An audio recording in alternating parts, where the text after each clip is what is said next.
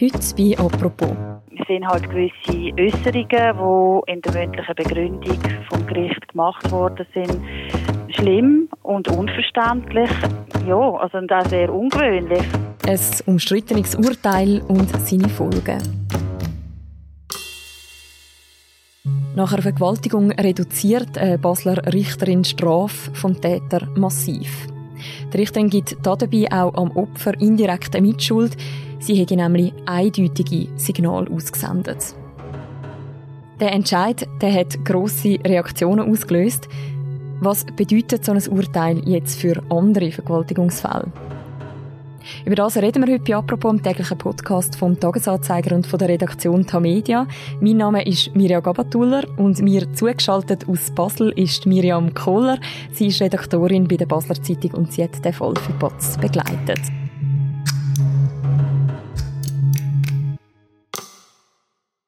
Hoi Miriam. Sali, Miriam.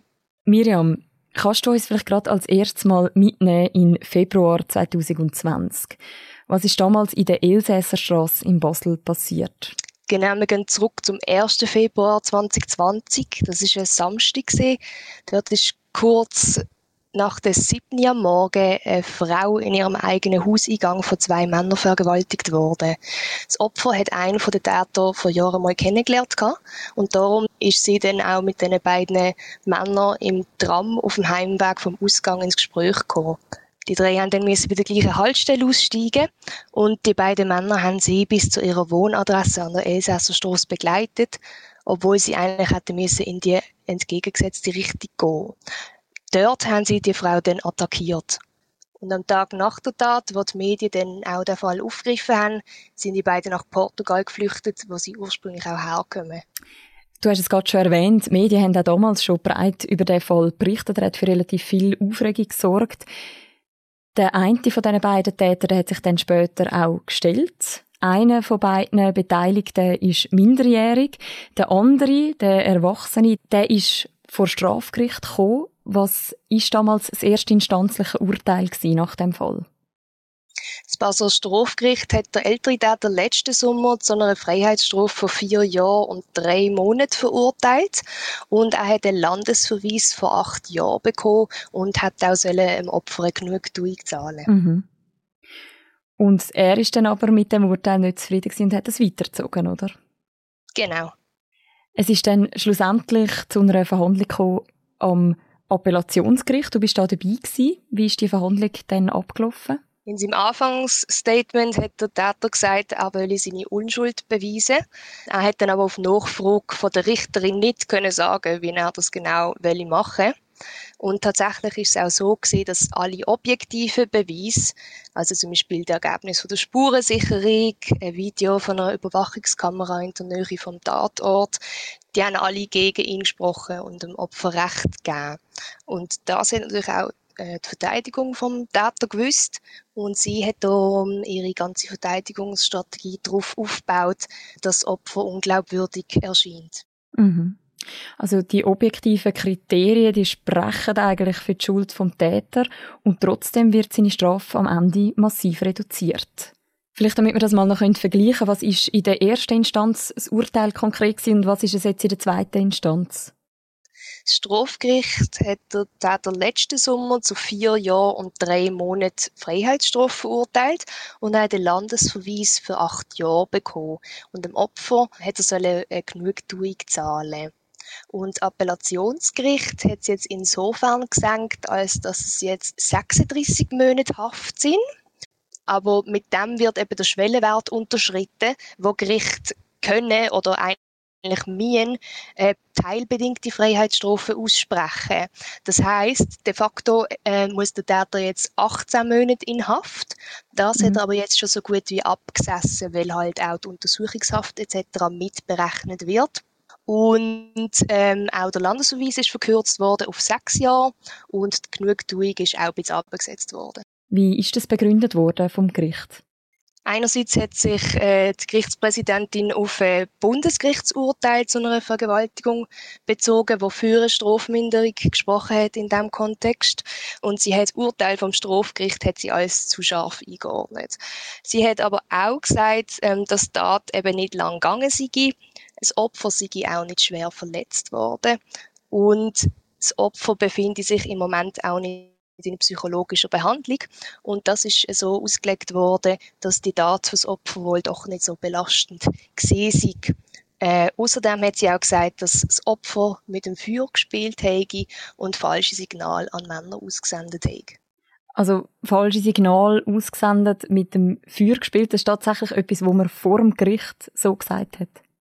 Genau, das hat sie so gesagt. Und das sind auch Punkte in der Urteilsbegründung, die für heftige Diskussionen, viel Empörung und auch Protestaufruf gesorgt haben.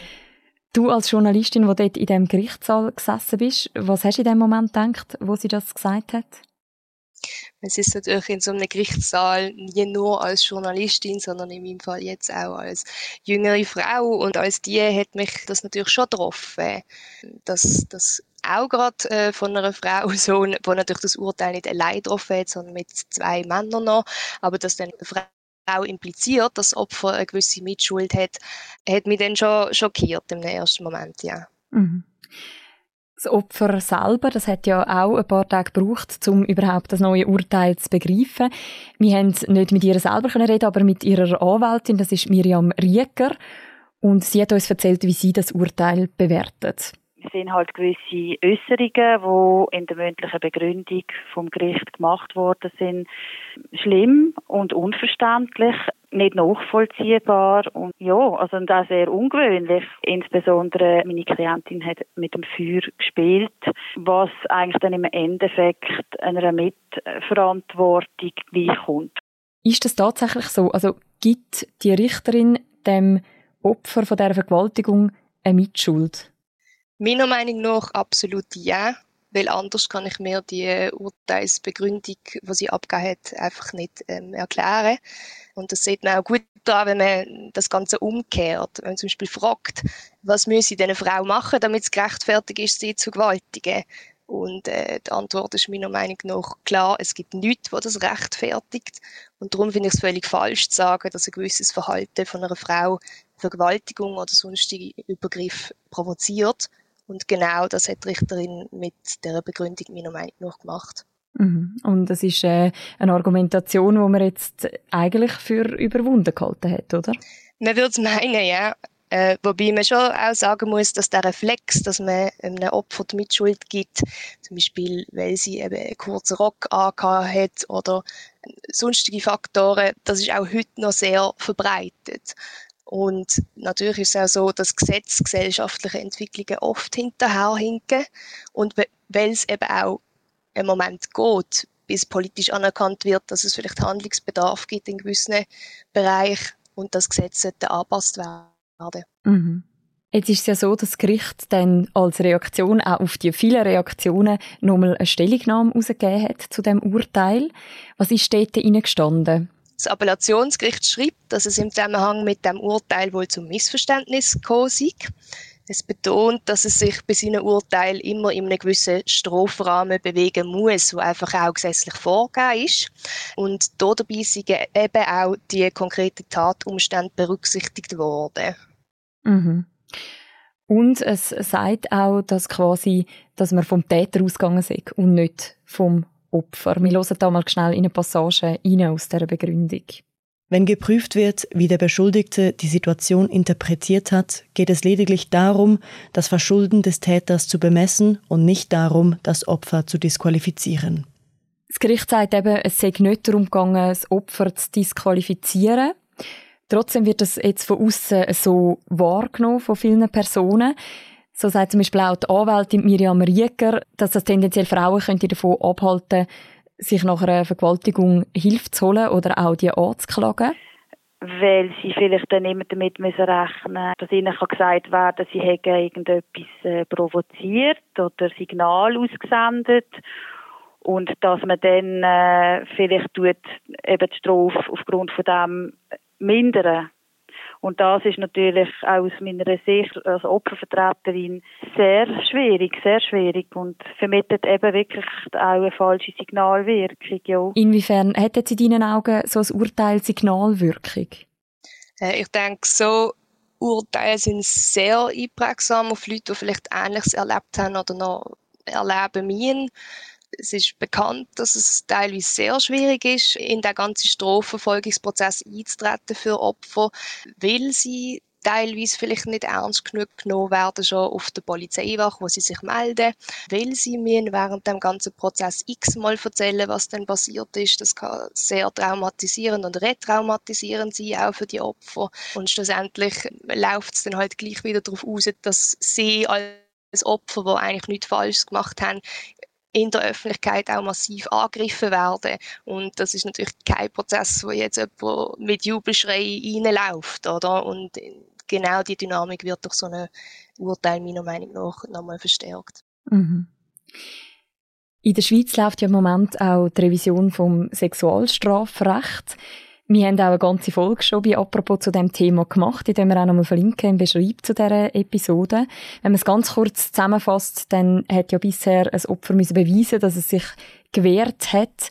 Ähm, das wird man jetzt zu einer sogenannten Konsenslösung ersetzen, also sprich beide müssen sich einverstanden zeigen mit einem Sexualkontakt. Was könnte jetzt die Bedeutung von so einem Urteil sein im Zug von dem? Wenn man jetzt schaut, was, was das Urteil ausgelöst hat an gesellschaftlichen Debatten, auch an Empörung, und man schwätzt hier nicht von den vielleicht vermeintlich üblichen verdächtigen linken Kreisen, sondern das, das geht wirklich auch bis äh, zu der SVP über, ist eine grosse Empörung da, ein grosses Unverständnis und auch wirklich, man sagt, es muss etwas gemacht werden, oder? Und äh, natürlich können genau so Urteil und Prozess auch dazu beitragen, dass, dass, dass die Dringlichkeit von dem Anliegen erkannt wird und dass da vielleicht auch ähm, ein bisschen schneller oder entschlossener ähm, gehandelt wird und auch eingefordert wird, dass man schneller und entschlossener etwas unternimmt. Mhm. Und bei dem Urteil selber, wie geht es jetzt dort weiter? Ist das letzte Wort schon gesprochen, sozusagen? Wir warten jetzt alle noch auf das schriftliche Urteil, weil wir haben bis jetzt erst äh, die mündliche Begründung gehört vor Gericht selber. Die werden dann in der Regel ein paar Wochen später wird das veröffentlicht und anhand von dem kann man dann nochmal im Detail nachschauen, okay, wie genau ist die Argumentation gewesen und da werden insbesondere auch die Staatsanwaltschaft als Hauptankläger und die Privatklägerin werden das sehr genau anschauen, weil äh, es durchaus eine Option wäre, dass man das Urteil wird weiterziehen vom Bundesgericht. Mhm. Gut, und wir werden das sicher weiter begleiten, auch gerade ihr bei der Basler Zeitung. Danke vielmals, Miriam, für das Gespräch. Danke dir. Das war es eine weitere Folge von «Apropos», einem täglichen Podcast vom «Tagesanzeiger» und von der Redaktion Tamedia. Der Podcast wird moderiert von mir, der Mirja Gabatuller, im Wechsel mit dem Philipp Loser. Und unsere beiden Produzentinnen, die heissen Vivian Kuster und Laura Bachmann. Und die nächste Folge von «Apropos», die gibt's am Montag wieder. Bis dann, schönes Wochenende. Macht's gut. Ciao zusammen.